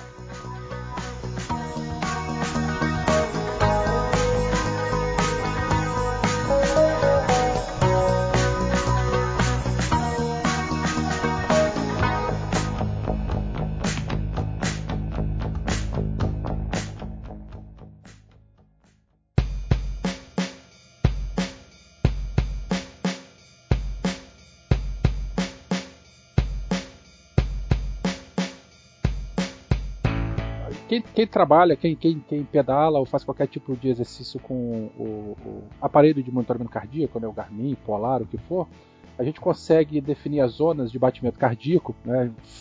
No meu caso, eu fui, fiz o cardiorrespiratório, fiz o teste de esteira e tal, eu, eu cheguei no meu máximo lá e tal. É, com o meu batimento cardíaco em repouso e o máximo, é, de acordo com os protocolos lá, foram estabelecidas as minhas zonas de batimento cardíaco. Né? Então eu consigo, eu monitoro direitinho no meu, no meu Garmin quando eu estou a 60%, a 70%, a 80%, a 90%, a 100% do meu batimento cardíaco. Né? É, é interessante esse tipo de coisa porque eu sei que se eu chegar a 100%, eu não duro um minuto é, é, é, pedalando a 100 do meu batimento cardíaco. E ele chega justamente por isso, ou quando eu dou um sprint muito forte, ou quando eu pego um morro muito acentuado e, e tento a, insistir. Então, quando a gente monitora esse, esse tipo de coisa, a gente consegue fazer o pedal render bastante. Se eu estou num morro muito inclinado e, e, eu percebo que eu estou chegando a 85, 90% do meu batimento, eu reduzo um pouquinho ele, justamente para não entrar na minha máxima, para começar a produzir excesso de lactato. Aí eu, eu, eu evito essa paradinha. Então eu vou administrando a, a, a minha frequência cardíaca para não entrar nessa zona anaeróbica aí e para fazer o pedal render um pouco mais. É isso mesmo. É essa colocação é bacana. Só, só um adendo aqui. O lactato não é o malzinho, tá? Quem é mal nessa brincadeira aí é o hidrogênio. Porque antigamente a gente falava do ácido lático, lembra? Uhum. Sempre então, ouvi falar de ácido lático. lático é. é, pois é. O ácido lático é um termo que não é mais utilizado. Porque observou-se hoje, com o tempo, que não tem como você ter um ácido lático no seu músculo, porque ele é muito ácido. Então você estaria é, quebrando proteínas musculares excessivamente, entendeu?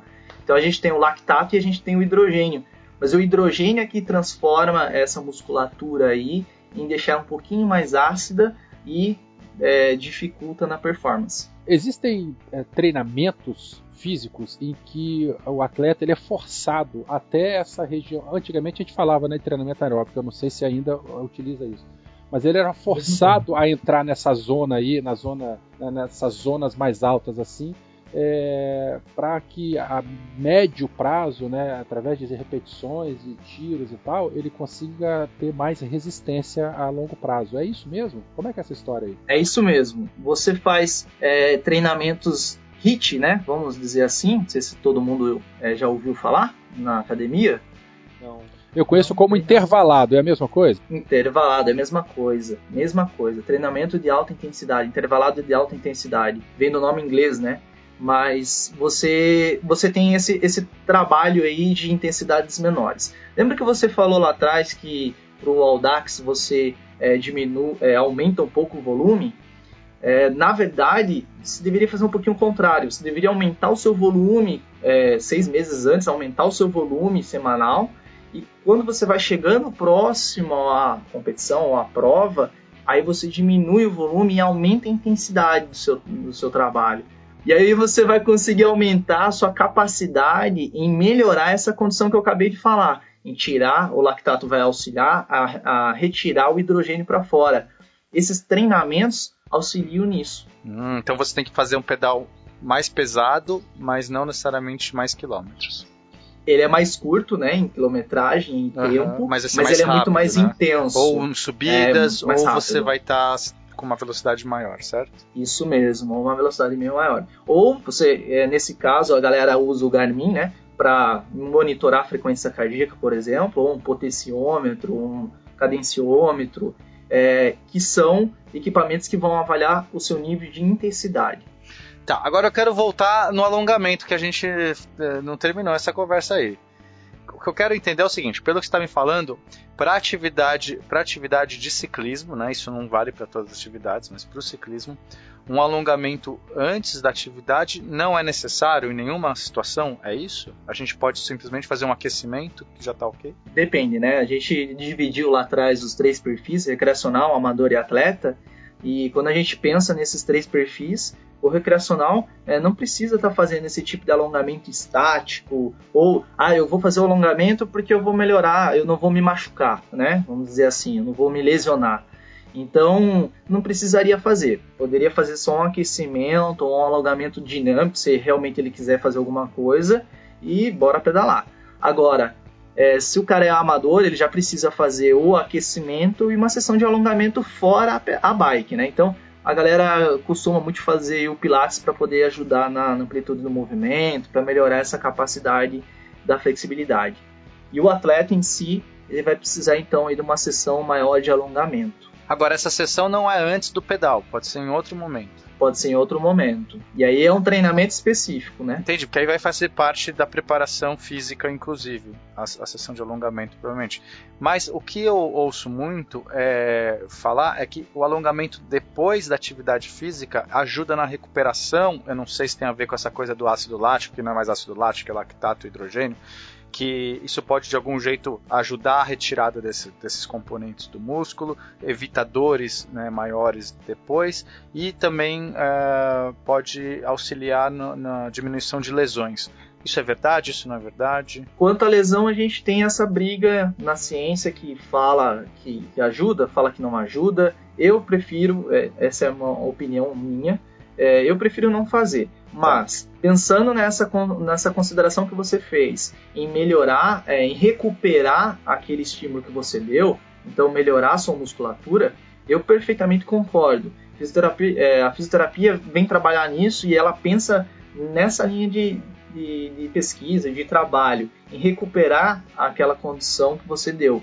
Então aí eu concordo. Aí você consegue realmente melhorar aí recuperar mais rápido aquela musculatura para uma outra sessão de, de treinamento. É, eu quando pedalo, como eu não, não sou um atleta do pedal, né, eu faço essas distâncias urbanas, é, eu não sinto, eu não alongo nem antes nem depois, e também nem aqueço, para ser honesto, mesmo, de, né, já que a gente está falando a verdade aqui, verdade, eu pego e vou, vou, pedalo. pedalo. Você acorda atrasado, né, indo para ir pro trabalho. Né? É, né? mas eu não sinto, porque eu já sou um atleta, eu já, eu já tenho, faço muita atividade física durante a minha semana toda, e eu também escalo, né, então é, eu já faço bastante atividade física, então eu acho que, que talvez para mim, eu, eu pego a bike, já saio pedalando, não sei, talvez pensando no meu perfil, é, enfim, não sei se estou fazendo certo ou errado. Mas, por exemplo, na, na escalada, eu alongo sempre depois. Porque a escalada eu saio com, por exemplo, a musculatura do antebraço totalmente rígida, porque exige muito antebraço. Então ela fica, a gente chama de tijolar. A gente sente como se o braço tivesse um tijolo. E se eu não alongo, é, demora para voltar e, e, eu sinto que eu fico numa situação de encurtamento, assim, esquisito. Aí eu alongo, alongo, alongo. Para mim faz muita diferença alongar depois do, do, da escalada. O termo dor tardia é comum para todos aqui? Dor tardia? Não vou falar não. É, é um termo que a gente usa na, na nossa profissão, principalmente na musculação é muito visto isso. E no seu caso, é, Pena, é Pena, né? Que falou? Isso, isso. Uhum. Foi o Felipe. Foi, foi o Pena. Não, foi o Pena, foi o Pena. Felipe não escala, o Felipe é. Não, não, não, não, não Ele pedala, o Felipe vai até vender o speed dele. Felipe pedala, pedala, Felipe não vai escalar. Ele comprou um speed e vai vender porque não usa. Vai vender speed, olha só. Vende pra mim. Eu não sou isso, super Felipe? atleta, não escalo, não pedalo, não. Também não é da seleção brasileira, né, Felipe? Sedentário puro. Ai, adoro. Então, Pena, aí no seu caso é, é isso mesmo. No, daqui três dias, se você, por exemplo, faz uma sessão muito intensa de, de, de escalada, esse antebraço seu vai estar tá tão dolorido dali três dias, se você não fizer esse alongamento, você vai falar assim: nossa, ainda eu não vou conseguir ir lá escalar porque meu braço ainda está muito dolorido. É, isso é real, é real por, devido a essa recuperação mais facilitada com o alongamento. Eu ouço muito essa expressão, ah, vou soltar as pernas. Pedalei pra caramba ontem e tá, não sei o que lá. Eu vou dar uma voltinha para soltar a perna. Aí o cara vai sobe um morro para poder soltar a perna. E aí, é uma coisa meio estranha para mim, né? Porque ele ele mesmo fala que ele pedalou pra caramba, se arrebentou todo, fez um pedalou o dia inteiro Aí no outro dia vai soltar a perna, não tinha que fazer repouso mesmo? É, o ideal seria o repouso, né? Era uma sessão aí sem, sem pedal para poder melhorar as capacidades dele. Eu concordo perfeitamente. São termos dentro do ciclismo que é, são muito comuns, assim como no futebol a gente tem, como em outros esportes a gente tem, mas no ciclismo esse termo é muito comum. Eu vou lá, vou soltar a perna. É um termo que, que não tem muita lógica, né? Se você for parar para pensar, dentro do treinamento, não teria por que ele fazer isso. É, porque a recuperação, que... o descanso também é treino, né? Isso, o descanso é, também é isso treino. é importante falar, né? Isso, uma boa noite de sono é treino. É, e o overtraining, né? A pessoa pode diminuir a imunidade dela, pode ter uma série de outros problemas associados aí, baixa imunidade, fica gripado, fica resfriado, aí passa, vai passar 15 dias parado em casa que não podia treinar, justamente por conta desse, dessa carga excessiva de treinamento. É isso mesmo. É, essa, esses termos tem que tomar cuidado. É, voltando um pouco preparação física, treinamento, só para entender rapidinho, hoje, hoje em dia a gente tem o termo polimento. Então esse termo é muito utilizado para isso. O período de polimento é aquele período que eu falei em que você diminui o volume e aumenta a intensidade. Então você diminui a quilometragem e aumenta então a frequência cardíaca ou a velocidade que você está pedalando, ou aí coloca um trajeto mais pesado. Então esse polimento a gente considera como às vezes é, é, essa recuperação, esse soltar a perna. E o polimento é antes da prova. Então aquela, aquele cara que um dia antes da prova vai lá e faz, vamos vamos colocar que é uma prova de mountain bike, tá? Então, em torno de 40, 50 quilômetros é, de maratona. O cara vai, no, a prova é no domingo, no sábado ele vai e realiza então uma sessão de treinamento de 90 quilômetros, porque na, no, no, outro dia tem que estar preparado, tem que estar minha, a minha perna preparada. Pô, ele tem um, uma, uma sobrecarga muito grande anterior à prova. Isso vai prejudicar com certeza o desempenho dele precisaria de um polimento específico para isso. Mas é, mas é, é, bom fazer alguma atividade no dia anterior? Porque para mim, na minha cabeça, dia anterior, sei lá, você não, você não vai fazer nada. Ou é bom fazer alguma coisa? Depende. Depende do tipo de polimento. O modelo, o método de polimento que vai estar utilizando. O, o preparador físico, o professor de educação física vai colocar para ele. Tem métodos, por exemplo, que você coloca aí um, um dia anterior uma sessão de treino que é bem leve, bem tranquilo mas para ele não ficar parado. E um, uma sessão bem, bem sossegada. E, e aí você folga na sessão anterior a ela, entendeu?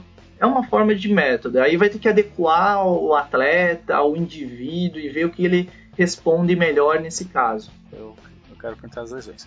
Ô, ô Heron, é, quais são as lesões mais recorrentes aí de um ciclista e, e, se tem alguma coisa que a gente possa, pode fazer para evitar essas lesões específicas. Pô, legal. Além da cãibra, né? Bem... A cãibra é uma lesão? É... Desculpa interromper.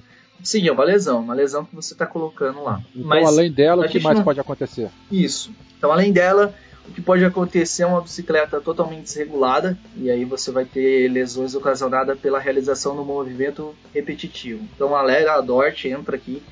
Esses são, são termos também que a gente utiliza dentro da, nossa profissão, da fisioterapia também, é, mas são lesões ocasionadas pela realização do movimento ao longo, te ao longo do, do prazo, ao longo do tempo aí, é, em grandes repetições. É, seria tipo uma tendinite? É uma tendinite ou não tem nada a ver? É isso mesmo, é uma tendinite que você vai ter. A LE é lesão por esforço repetitivo, a DORT é o que? É doença osteoarticulares relacionadas ao trabalho, ao trabalho. E pode ser é, considerado como LER também, que é lesão por esforço repetitivo. Bom, mas se tem uma coisa que a gente faz no pedal é repetir, né? Que é aquela coisa uniforme constante o tempo todo. Como é que se evita isso? A bicicleta em si, ela não é um movimento padrão comum do nosso corpo. O que, que acontece? Como ela não é esse, ela não tem esse padrão comum, assim como você, por exemplo, sai para correr, sai para caminhar, você subir em cima da bicicleta não é comum é, a gente consegue regular isso com os ajustes adequados para sua bicicleta. E aí é a importância do Bike Fit, que é o ajuste da sua bicicleta. Então, para você. Então, no, no, seu caso, que tamanho de quadro é específico para você? Qual é a altura do banco? Qual é o tamanho dessa mesa que você vai colocar? Qual é a altura do, do manete do freio?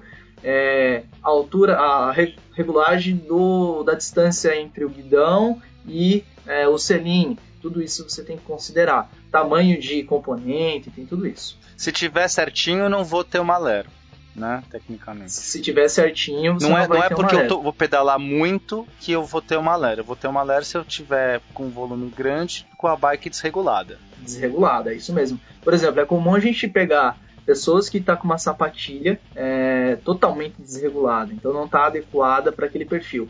E aí você sobrecarrega o joelho, a articulação do joelho principalmente, e ao longo do tempo isso começa a te trazer é, dores. Então, dor no joelho, por exemplo, seria um desses casos. Entendi. Aí para resolver isso eu tenho que arrumar a bicicleta, fazer um bike fit, né, deixar tudo certinho para as minhas medidas. Uma coisa que. Uma, um, um, sintoma, uma doença, alguma coisa que atrapalha muito também é dor no ombro e na lombar também, resultante, de, de bicicleta mal regulada. Né, se o cilindro está muito para frente ou a mesa está muito para trás e tal. É bem comum o pessoal que compra bicicleta, é, ainda mais a, a, que pedala pela primeira vez, reclamar muito de dor, dor lombar e dor no ombro. É, eu, eu tenho essa atividade, esse serviço que eu presto aqui em Sorocaba, que é de bike fit. E aí a gente pega uma galera que vai lá na bicicletaria, acha que a bicicleta tá bacana, compra a bicicleta de qualquer, qualquer jeito, né? E aí você tem a pessoa reclamando de uma dor muito grande no ombro devido a um componente da bicicleta, que é a mesa que está muito comprida. Eu quero fazer esse bike fit aí, hein? Podemos marcar um dia, que tal? Vamos, vamos Vai pedalando até Sorocaba e você faz lá, cara. Olha aí que legal. Eu, eu tô louco para fazer bike fit, eu não, eu não sei onde tem bike fit, agora já sei. Vamos marcar uma então, Eron. Vou, vou para Sorocaba pedalando, aí a gente faz um bike fit. O que você acha? Ótimo, excelente. Podia ser ideia. uma boa, um bom giro do beco esse aí, hein? Oi, vai ter assunto, hein? Vamos Olha só, só pra, então. eu, eu, queria só comentar mais uma coisa a respeito dessa, desse assunto. É muito comum. A gente vai fazer um episódio ainda sobre minha primeira bicicleta. O que que o ouvinte tem que prestar ou considerar quando ele for comprar a primeira bicicleta? Né? Várias coisas, aspectos técnicos, componentes e tal, não sei o que lá, geometria, mas é, o, o, tamanho do quadro também é muito importante. Mountain bike, né? Os quadros são medidos em polegadas. Quadro 15, 16, 17, 17,5, 18, 19, 21. É... Do Fencas deve ser 29, né? Deve ser 21. É, 29 é o tamanho do aro, né? Tem o tamanho do quadro. Eu tô zoando, né, Berto? Ele, não, se ele fosse comprar, né? Ele não anda de bicicleta, que é cagão. Então, 35 deve ser. Tá bom. É, existem aquelas tabelas, cada fabricante tem uma tabela. Se você tem, sei lá, de 1,60m a 1,70m, de 1,70m a 1,80m, se for homem, se for mulher. Aí tem assim, ó, o tamanho do quadro ideal para você é esse, tal, tal, tal, não sei o que lá. É, isso nem sempre corresponde à realidade. Vou dar o meu caso. Eu tenho 1,81m, então por essas tabelas prontas, o meu quadro deveria ser o tamanho 19, tá? Porque eu tenho em compensação, o meu cavalo é baixo. Cavalo é a distância do chão até a, a virilha aqui. Ou seja, eu tenho perna curta. Pra entender até melhor. o períneo, Você tem perna isso. curta, velho? Eu tenho perna curta. É, é, é, sou cambotinho. Então, assim, uma bicicleta. uma bicicleta é, é, é 19 para mim é um absurdo de grande. É, Você não consegue é, encostar o pé no chão. Não, eu consigo, é só diminuir o. o, o... Mas então, atualmente minha bicicleta é uma bicicleta, minha mountain bike, ela tem. É, o tamanho dela é 17. É o tamanho de uma pessoa de 1,70m. Então, assim é, muito cuidado, ouvinte, na hora que for comprar bicicleta, com papo de vendedor de loja e com essas, e com essas é, é, tabelas né, é, pré-preparadas assim. Gasta um pouquinho mais de, de, tempo investigando, não cai em papo de vendedor. Às vezes você pode encontrar uma bicicleta muito barata, assim, você pode ter uma, economia, uma bicicleta com, custando 1.500, 2.000 reais mais barato do que o preço normal dela. Mas se for um tamanho que não é o adequado para você, não vai valer a pena esse investimento. Porque em muito pouco tempo você vai ter que vender ela porque ela não vai se encaixar no bike fit e você vai sofrer e aí vai ficar traumatizado com o pedal. Perfeito. Pensar também no objetivo que você quer, né? Acho que isso é bem bacana de, de salientar. Então, se você é, quer pedalar dois, duas vezes na semana, 20 km, às vezes não precisa você investir uma bicicleta tão cara. Hoje em dia a gente sabe que é um esporte caro, mas é, não precisa você fazer esse investimento tão alto. Pode fazer um investimento mais baixo que também vai estar adequado a você. Isso aí. E para finalizar, é... falamos de condicionamento, falamos de preparação, falamos de perna, falamos de músculo, falamos de um monte de coisa. É... no ciclismo, sem dúvida alguma, a, a, a, né, quem mais trabalha são as nossas pernas. É, mas além disso, eu, eu, também, novamente, que sou maior preguiçoso, não gosto de academia. Qual o mínimo de outro tipo de exercício que eu preciso fazer para manter um, um, condicionamento adequado para tocar minha atividade, para evitar algum tipo de lesão ou melhorar um pouquinho minha performance? Além de trabalhar as pernas, que normalmente eu já trabalho pedalando. É, então, para quem não, não, quer fazer alguma outra tipo de atividade para poder melhorar o condicionamento, vai respeitar aquela ideia que a gente colocou do perfil. Se é recreacional, a própria bicicleta já vai tra trazer o benefício necessário para ele. O Pena que vai para o trabalho, é isso? Isso. De bike? Vou. Pois é. O Pena então não precisa fazer uma outra atividade ou fazer um treinamento de força para ele ir é, da sua casa até o seu trabalho, não sei a quilometragem, mas dá uns 20 km. É uma quilometragem baixa. Ah, então uns 20 km. Então, não é uma quilometragem tão longa e ele vai conseguir ter o seu condicionamento tranquilo aí, sem precisar melhorar isso. E a gente precisa entender daí para outros tipos de indivíduos, é, o perfis, é, quais são os condicionamentos que ele está buscando, se é, lembrando novamente, se é cardiorrespiratório, resistência de força muscular, flexibilidade, ou se ele está procurando também melhorar a composição corporal dele. Bom, e, e, com essa última pergunta a gente encerra esse episódio maravilhoso. É, mas antes, não vamos deixar de dar nossos recados, eh, nossos recados não, nossas dicas, né? Então, taca na vovozinha.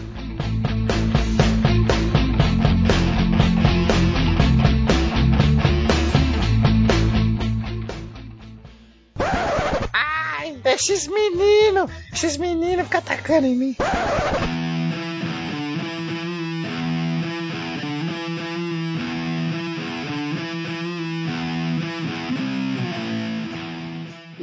A primeira dica então vai começar com o nosso convidado, Eron. Você tem uma boa dica aí pra gente? Não precisa estar relacionado necessariamente a condicionamento físico, a atividade física. Você pode. Qualquer dica tá valendo. É, vamos lá, galera. A gente tem então aí duas dicas bem bacanas que eu acabei é, tendo contato faz pouco tempo. Uma é, é o livro e a segunda é o documentário do livro. O documentário você pode encontrar na Netflix é do Guilherme Cavallari, é, Transpatagônia, Pumas não comem ciclistas. E o livro é o mesmo tema, alguém já viu? Não, mas eu achei o título legal. e, então, e o, o, documentário é bem bacana, é um documentário é, de uma hora e pouquinho, em que o Guilherme Cavallari ele desce lá para Transpatagônia, faz o seu tour por lá, é, e ele pedala aí 6 mil quilômetros sozinho na bicicleta, e ele traz várias emoções da bicicleta para as pessoas compreenderem um pouquinho mais o que é esse nosso mundo, para ver o quanto a bicicleta pode interferir na vida das pessoas. É, é bem bacana, é algo bem filosófico, vale a pena para você que pedala é, ver esse documentário. E também tem o livro. Aí o livro é muito mais profundo e o livro sim eu indico para essa leitura porque vai complementar. Na verdade, o documentário complementa o, o livro, né? Mas o livro é algo assim fora do normal. Ele, ele tem uma literatura muito bacana que ele traz para um, uma pegada bem filosófica e mostrar talvez o que, que a gente faz dentro da sociedade não seja bem adequado e que a bicicleta poderia é, melhorar essa reflexão da nossa sociedade atual. Peninha, você? Eu, eu, eu, não, eu não tinha uma dica, porque eu esqueci, eu sempre esqueço essa parte. Então eu, minha dica vai ser: vocês recomendo que façam escalada, que é um esporte muito legal. vale, vale, isso, Werther? Pode? Não, é um não tem que não, ser com vale. bicicleta. Não, ah, mas não vale. Você pode pedalar e fazer escalada. Você pedala até o pico da escalada e escala, e aí você mexe a perna, depois mexe o braço, depois mexe a perna. Ótimo. Hum. E aí você já vai melhorar o seu condicionamento pro pedal. Isso aí. Não, mas assim, falando sério, é, eu, eu não sei se tem a ver, mas na minha cabeça, pedalar e escalar tem uma coisa relacionada. Acho que é só da minha loucura mesmo. Mas é, é uma coisa de você estar tá usando o seu corpo para transpor, as, se, se locomover. Então, é, né, você está usando só a sua força corporal para pedalar e atravessar e se locomover nas cidades e nas ruas e na, nos lugares e, e para subir os lugares. Eu não sei, na minha cabeça tem a ver e, e eu recomendo. Acho que quem pedala pode escalar, deve, deve gostar também. Bom, o, a minha dica, então vão ser duas. Primeiro, é ouvir o, o cast na trilha. É, o Renan, que é o host de lá, ele aqui é vizinho meu aqui, mora aqui em Vila Velha. E ele é escalador. Né? Tava pensando nisso agora enquanto o Pena tava falando. Viu só? Aposto que ele vai é, de bicicleta até o, o pico de escalada. Não sei. Aí vou esperar ele ouvir e ele responde pra gente. É, a outra dica é, são os ouvintes resgatarem lá atrás o nosso episódio de alimentos e suplementos com a minha irmã, Cristiane Crowley. E, Beijo, Cris. Beijo, Cris. É, esse é um episódio que, que tem muito a ver, né? ele anda bastante em sincronia com o assunto que foi falado hoje. E lá no episódio, eu não lembro se foi no episódio ou nos comentários, tem uma receitinha de um repositor eletrolítico caseiro, já que nós falamos aí de. Gatorade de caseiro, né? Vamos, Gatorade vamos caseiro. A galera não sabe repositor, é eletrolítico, né? Não, tem que saber, ué. Ah, mas. Você está subjugando nossos ouvintes. Não, eu não estou subjugando. Tô, a gente tem 62 ouvintes. Nem todos os 62 sabem o que é o repositor eletrolítico, entendeu? Tem alguns Está que não subjugando vocês, ouvintes. Odeio pena. Tá bom, se alguém não sabia o que é um repositor eletrolítico, você faz um comentário dizendo assim: Eu não sabia, chupa Werther, Pena estava certo. Beijo pro Pena. É isso que tem que fazer. E se ninguém fizer isso, aí eu vou me dar muito mal. Droga. Eu acho que eu vou me dar muito mal, porque nossos ouvintes não comentam muito, mas. Vamos lá, galera, me ajuda. Hoje eu vou dar uma dica de, de um suporte para você colocar sua bicicleta na parede. Tem um vídeo que o Iberê do Manual do Mundo colocou. Receitinhas do Felipe, é isso? As É, receitinhas ou do menos. Felipe estão de volta? Eu vou só repassar a receitinha, né? Vou explicar Ah, não como valeu. se faz Não, aqui. se copiar o manual do mundo, eu faço também. Mas não fez aí, ó. Deu uma dica de escalada que não tem nada a ver com a gente aqui. Eu deveria Não, ter o cara vai ter cortar, que acessar um link deixar. no YouTube, cara. Não, você tem que falar o que, que é essa parada aí. Como que é feito. Não, só fala o que, como, qual que é o material, pelo menos, pra ver se a pessoa se empolga. É feito, de, é feito de cano de PVC. Você gasta bem pouquinho. Eu fiz um, gastei acho que 20 reais. E minha bicicleta pesava uns 14 quilos. Sempre segurou, não deu problema nenhum. Então, Ah, pra sus- suspender a bicicleta e deixar ela na parede, é isso? isso. É, ela fica, ela é tipo um, tem um quadrado pra você colocar na parede. e Tem dois ganchos que aí você tem que fazer de acordo com a medida do quadro da sua bicicleta. Mas no vídeo tá explicando tudo bem certinho. Muito bom. E sua bicicleta que você não usa mesmo, né? Ela fica uma bela peça de decoração É, na ela sala. né? deixa de enfeite aqui no meu quarto. Muito bom. Então, gente, olha só, queridos ouvintes, sigam os nossos twitters pessoais, perfis no Facebook, acompanhem os nossos pedais no Strava. Heron, é, você tem aí os teus dois minutinhos para falar do, do- do seu trabalho, dos seus projetos, fazer o seu merchan pessoal e a gente toca aí o. vai finalizando o programa. Pessoal, legal. É, primeiramente, queria agradecer a vocês três aí pela oportunidade de estar colocando a gente para conversar um pouco mais sobre uma coisa que eu vivo, que eu respiro. Isso aqui está dentro de casa. É, e é muito legal essa, essa parte de poder compartilhar. Eu, há um bom tempo atrás, sentia falta de alguma coisa sobre isso, como eu consumo muito podcast, então faltava alguma coisa sobre bicicleta. Eu acho que ainda isso não está se espalhando tanto porque as pessoas ainda não conhecem. Então, nosso objetivo aqui é tentar ajudar também a todos conhecer um pouco mais dessa mídia. E o meu merchan é para a galera entrar aí no nosso site, é www.pbpersonalbike.com.br. Lá a gente tem várias dicas, várias coisas bacanas sobre condicionamento físico, treinamento, motivação. É, junto com ele tem também a página no Facebook, tem no YouTube, tem no Instagram. Tem lá o meu perfil no Strava para a galera que quer acompanhar. Às vezes eu não pedalo, mas eu corro, tá? Então às vezes o Strava tá com pouco porque eu utilizo outro aplicativo para corrida. Então sigam lá e é isso aí, galera. Valeu mais uma vez pela oportunidade aberta por vocês. Muito bom, muito obrigado. Só lembrando, então, vou voltar lá no começo do episódio. O Heron tá aqui hoje porque ele comentou, ele interagiu com a gente lá na- na- nas postagens aí, do, não só do último, mas do- dos outros também do Beco. Então, ouvintes, os nossos 62 ouvintes, queremos conhecer vocês melhores. Nossa, ficou terrível. Queremos conhecer você melhor. Puta que pariu. Agora vai ficar, já- agora já vai ficar fica isso aí, essa. não vou cortar não. Felipe, Felipe, você já sabe o que você tem que fazer. Você já sabe, né, Felipe, o que você tem que fazer. Beleza. Nossos queridos 62 ouvintes, queremos conhecer vocês. Pronto, essa Já aqui era, ficou. Beto. Essa não vai pro ar, cara. Você Já sabe. era. Fala com a gente, fala com a gente. Vamos dar tchau, galera. Tchau, Tchau, galera. tchau. Um Tchau. beijo. Tchau, tchau. Abraço.